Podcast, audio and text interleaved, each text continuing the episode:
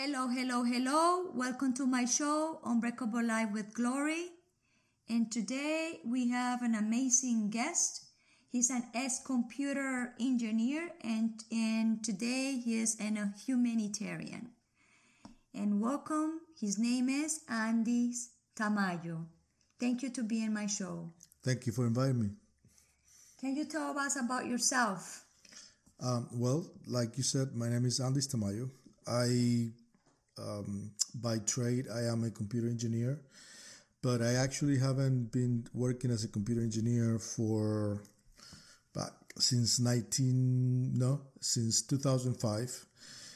Um, I quit my job as a computer engineer in 2005, and I went to Africa to do humanitarian work for a little bit of time, and then I came back to the United States and got um, a degree in uh, a doc- doctoral degree in um, organizational development, specializing in the development of social organizations. And today, today I run a non-for-profit in Haiti called the Renand Foundation. Wow, that is amazing. And and can you tell me a little bit of story why when you went to Africa and you come back and you want to just turn around your career?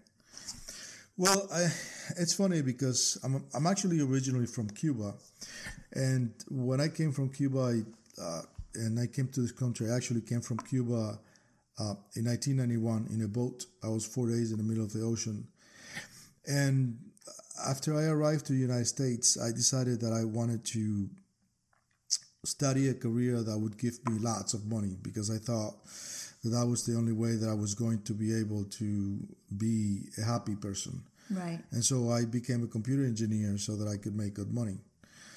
But the truth is that working just to make money, money doesn't make anyone happy. Um, and it didn't make me happy. And working as a computer engineer just for the the sake of making money, uh, on the contrary, instead of making me happy, it just made me a miserable human being. And why they make you so miserable? Why that money make you so miserable? Because I wasn't, I didn't really have a purpose in life other than making money. There wasn't any other meaning in my life. My life had no meaning except for get up in the morning and go to work so you could make money, and that was it. So the lack of meaning, the lack of a purpose, right? Living a life without purpose really made me a miserable human being. And when did you realize that you need to have a purpose?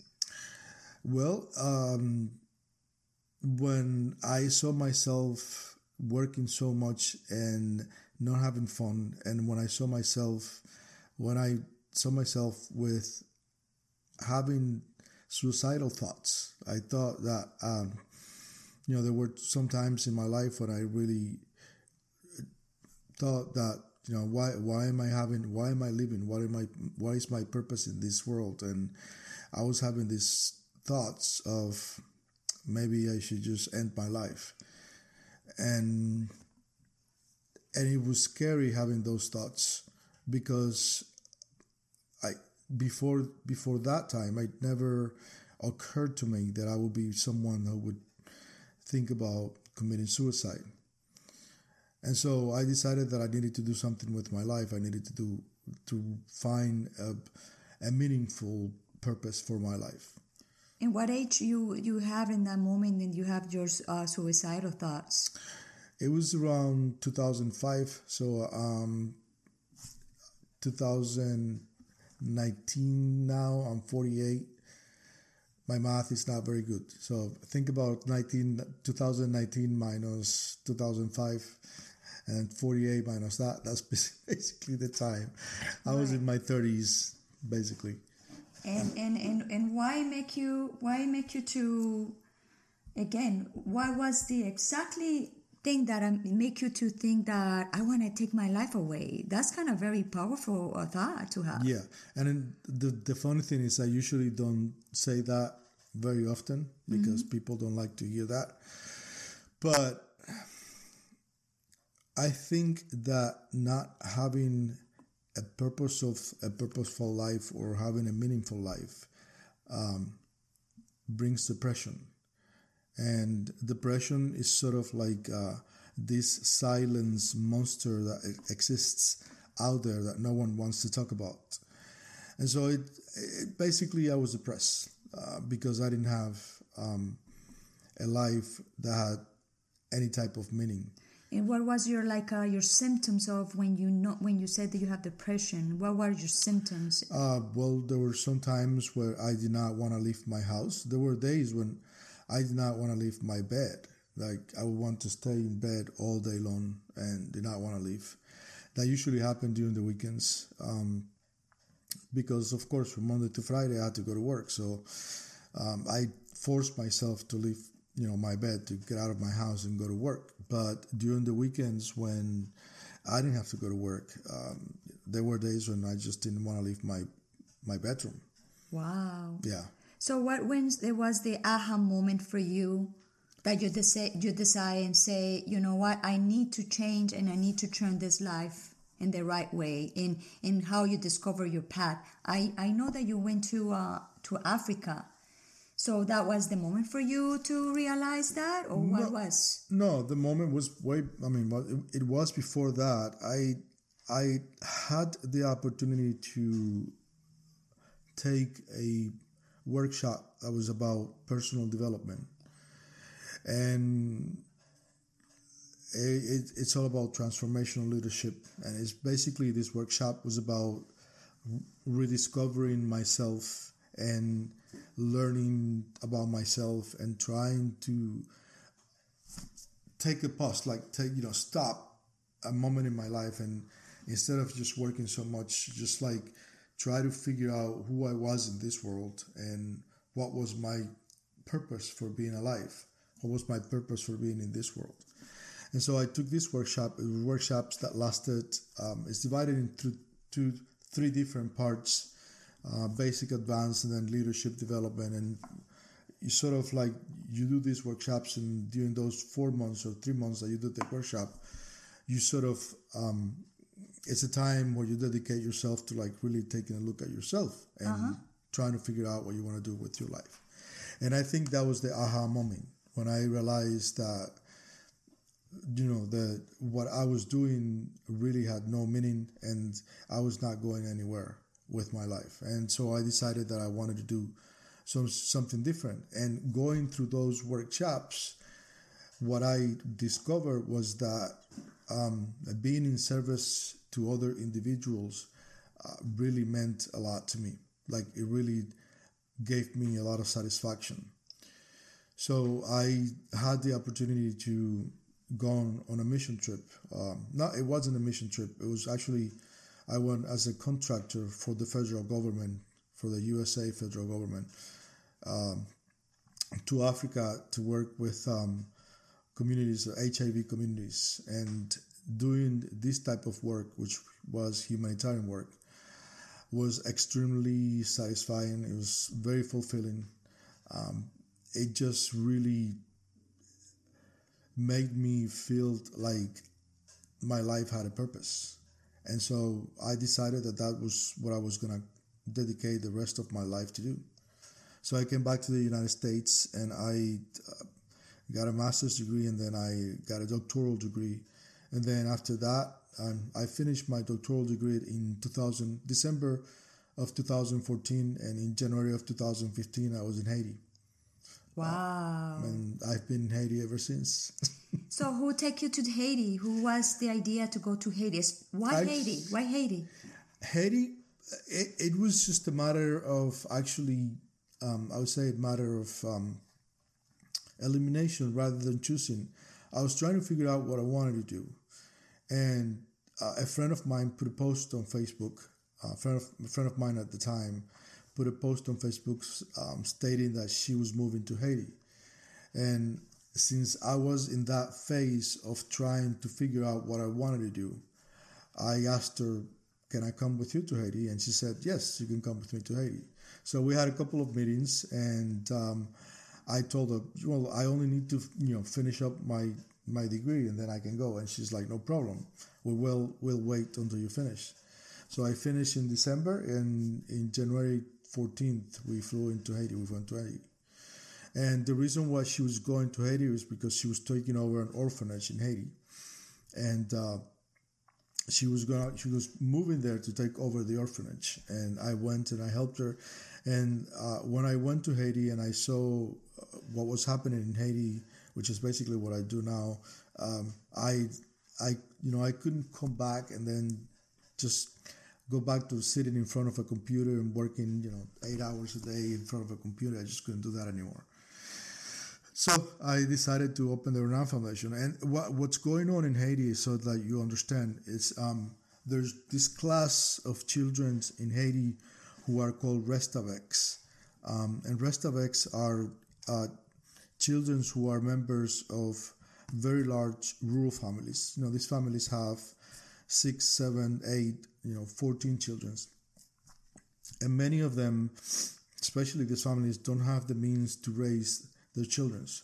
So what they would do is they they take some of their children's and they will give them away to someone who has um, you know better resources, more money. Usually someone from the cities, with the hope that that individual will give them a better life. But what really ends up happening is these children become slave. Not only do they become physical slaves, they also become sexual slaves. Um, they, you know, they get up in the morning and they work all day long. Uh, they they are treated inhumanely. Sometimes wow. they're they're treated less than animals. Um, sometimes, if they at the end of the day they don't finish their chores, they they get beaten up, they oh. get abused, they get bullied, they get uh, punched, and many of them get sexually abused, sexually molested. Wow.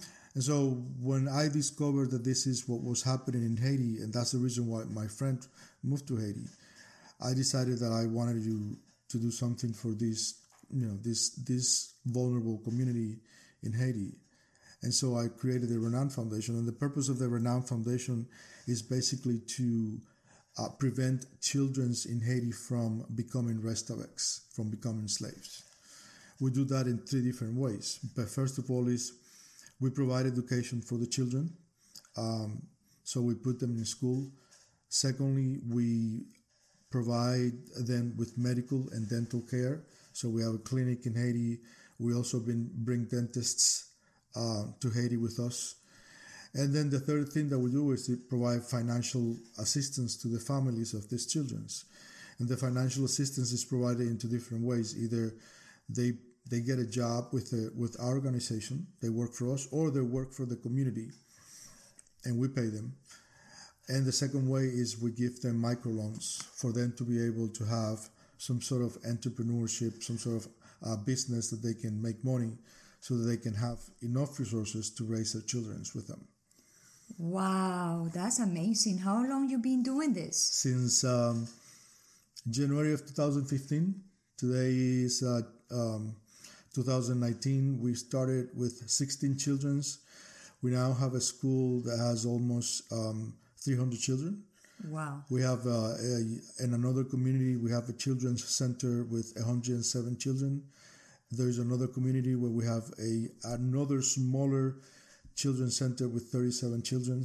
And then there is another school that we starting to um, is, is coming under our sponsorship right now and this is a school that is actually a, a very concern for me right now because there are 60 children in this uh, school and um, they're asking us for help because they they're about to close the school because they don't have resources. And my fear is that if the the, the school closes, most of these children will end up um, uh, being you know so being slaves. Oh. So I'm one of the things are one of the campaigns that we are working on right now is to raise enough funds to make sure that we keep this school open so that these children don't become restavex. Wow! And if people wants to help you uh, with that with that uh, mission that you have, I also gonna post the link below to this uh, conversation. But where they they they they can find you. You have yeah. a website. Yeah, yeah. You, they can go to renandfoundation.org, and Renand Foundation is spelled R as in Raymond, E as in Edward, N as in Nancy, A as in Apple, N as in Nancy, D as in David, Renand Foundation, one word, dot org. And then once you get to the website, you go where it says education programs, which says program educations, and then you click on the education part, and you'll see there is a, a, a donate form, donation form. And if you want to sponsor a child, you can. Uh, uh, actually, it's super inexpensive. It's thirty-five dollars a month. You could do a subscription of thirty-five dollars a month, and thirty-five dollars a month to dollars a month. We provide the children with education, uniforms, shoes, books. Uh, we give them one meal a day. Um, they also get um, medical assistance because we have a clinic. They have dental assistance, and in addition to that, they get they have a case manager that follows them and make sure that they are, you know, make sure that they they're studying, that they have their homeworks done, and they if they're sick, they take them to the hospital or to, to our clinic. I mean, there's a case manager follows them and make sure that they're doing well. Wow, this is amazing mission that you're doing. So, what do you see yourself in five years with your mission? Well, I, the Renand Foundation doesn't want to be just in Haiti. My vision and my mission, I I I get that um, I have a calling in this world, and I want to make a difference in the world by saving children from becoming victims of human trafficking, and especially becoming victims of sexual trafficking. And it, it is sort of personal for me because when I was a child, I was molested. I was sexually molested. And I know the trauma that one has to go through in order to be able to get over that. So that's the reason why my main purpose is to save the children in Haiti from having to become slaves and having to become victims of sexual trafficking. So uh, there's close to half a million of children in Haiti who are Restaveks. There's 400. I think the last statistics that I, I read it was 407,000 children. One out of every five children in Haiti lives away from their families as a Restavek. So I see myself in five years uh, totally eradicating, um, you know, the the Restavek problem in Haiti and going to other countries. I, I like to go to any country in the world where there is uh, human trafficking, especially child trafficking, and see if there's I can do something if there's something that I can do about it. That's that's beautiful. That's beautiful. I I want you to tell people that are listening to us right now that people suffer from depression and anxiety. What do you recommend to do when they're feeling like that? Like we get depressed and we get anxiety. Talk about it. There's nothing uh, that helps to take um, the weight and the depression that you have inside of yourself more than being able to speak it out. When when we don't speak it out, when we don't say it, it's sort of like it waits in our heart and it waits in our soul, and it just makes us more and more and more depressed. And we actually tend to believe that we are the only ones that are having going through this problem. And we don't want to talk about it because we don't want to be judged. And we don't want people to think about us saying oh you know that person is mental because he wants to commit suicide or blah blah blah. But the truth of the matter is there's nothing that is more therapeutic than being able to speak it out being able to name it being able to say it so that you, get it out of your chest and you get it out of your soul. And then you start focusing in finding solutions to your depression.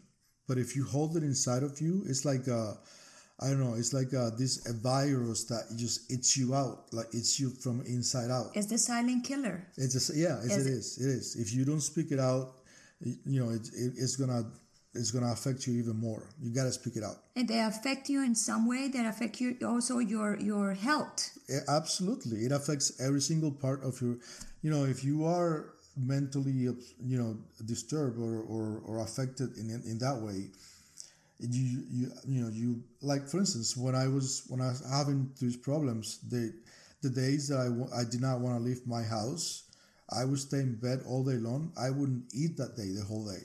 I wouldn't work out. I wouldn't go to, you know, to the, I wouldn't see the light, the sunlight. I would close the windows of my, my bedroom and just stay in my bed all day long. And so um, it's you have to be able to you have to create the courage and speak it out and say it out and say you know i i've suffered depression and the more you talk about it the more you say it the less it becomes a problem Okay, I'm gonna ask you this question about the kids in Haiti. You know those kids go through a rough moments. Do you see depression and anxiety in those in Mm-hmm. of the course kids? i mean i see it one of one of the main problems i have right now is um, i haven't been able to provide psychological support to the children in haiti because i there's no s- such a thing in haiti and so one of the um, projects that we want to create eventually is being able to bring psychologists or therapists with us to haiti to provide assistance to the children but I I think that by just this is the reason why I go to Haiti so much. I mean, I try to go to Haiti at least once a month and spend at least once uh, one week in Haiti every month. Um, but I think that just the fact that I'm, we are able to be there and give him a hope, you know, being able to um, provide them with the education, provide him with the meal, um, showing them that someone cares for them is therapeutic enough. And I think it helps them a lot. Yes, definitely I agree with that because when you're depressed and anxiety, and sometimes the families they they don't care. They don't care. They don't care. Well, they, it's not that they don't care. It's just that that's sort of like, so you know, the the cycle of poverty is is somewhat it's a cycle of poverty that if you you know if your parents were Restaveks, that's the only life that they knew, and then they have children who are Restaveks, and then they have grandchildren who are Restaveks, and then they have great grandchildren who are Restavek. It's it's just the cycle that they don't know any better. oh yeah, So you're it's, right. it's not that they don't care. I mean, they care, but they, when you face, when they are faced with solution of, I'm either gonna give away some of my children so that I can raise this other group of children, and the other option is, if I don't do that, all of them are gonna die because I don't have food for them. Um, I mean, they, they're doing their best. They're doing their best solution. Yeah. Right. So I'm so happy that you're here and, and sharing this story. Do you have a, a habit or exercise that you do routine like every day to keep you calm and to keep you stable in your life? Yes, absolutely, I do. I um, I work out, you know, um, often. I also meditate. Um, at least I take time during the day, especially if I'm a little stressed out. If I'm, uh, um, you know, under a lot of stress, I will take a little time for myself where I just quiet myself and I just focus and what it is, what my vision for the world is, and what my mission in this world is, and uh, what is the purpose of my life. And I think that uh, for me, the best thing is always I always keep in mind what is my purpose in this world, you know, which is something that I didn't have before, and so I have found a purpose for my life. I have a calling, and my calling is to save children from becoming victims of human trafficking, and that is what keeps me going. That is what keeps me, um, you know, um, wake, makes me wake up every morning and want to live life because I want to make a difference in the world. So, do you believe that, for example, do you mentioned early that you was um, have a sexual problem, like uh, they arrest, they are I was molested. that Yeah. you was molested, and now that you're connecting your your your mission, it's kind of the similar thing that happens to you, Mm-hmm. and you you became like a let's let's use this word that is not appropriate like a, you became like a pro because you know your, the feelings and you know what it is Exactly. Well, that's the reason why I did it because why when I found out that these children went through so much pain that they were being sexually molested, they were physically molested, it it brought me to that era in my life when I I suffered the same way, and I knew I knew, you know, I think I thought about, wow, these children must be feeling the same things I was feeling when I was growing up, and now that I was able to find a solution to my problems and, and get therapy and and I was able to find um, support um, I want to be able to turn that around and, and pay it back, to, you know, pay it forward and make the same difference in other people's lives, especially in these children's. So, yeah, I, I do it because I went through it. I understood what because you were you can you are gonna be the only one who understand that. Right, Nobody exactly. else. Exactly. Nobody else. Nobody Therapy else. and pills and stuff is not gonna be this the solution for I that. understand what they're going through, so I know why is it that I need to give them a purpose in life. Yeah. Oh, this is a great, great story. And before we wrap it up, can you describe yourself in one sentence or a word? A word. I am. I am. Um, I don't know. I'm the drummer. You're the drummer. I'm the drummer.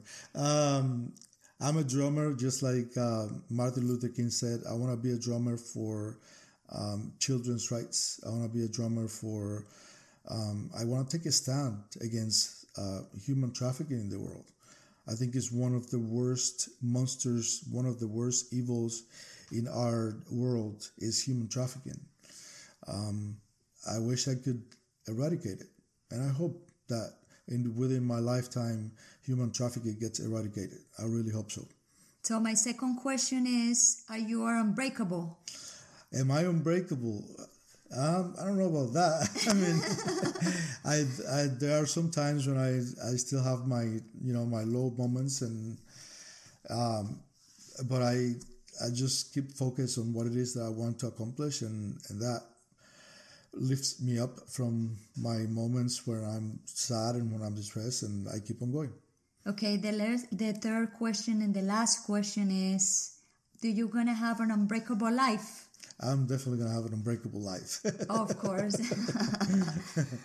Andy, I'm so glad and, and, and happy to have you in my show. Thank you so much for inviting me. And I'm gonna um, try to help you the most I can. You know, always I do. And, Thank you. Yes, you do. and let's wrap it up. Thank you so much, everybody. And stay tuned for more these beautiful stories coming up and to teach about depression and anxiety that is a normal thing that everybody go through but the difference is how we can deal with them. Anyway have a wonderful day and I have a wonderful night life. Bye bye see you there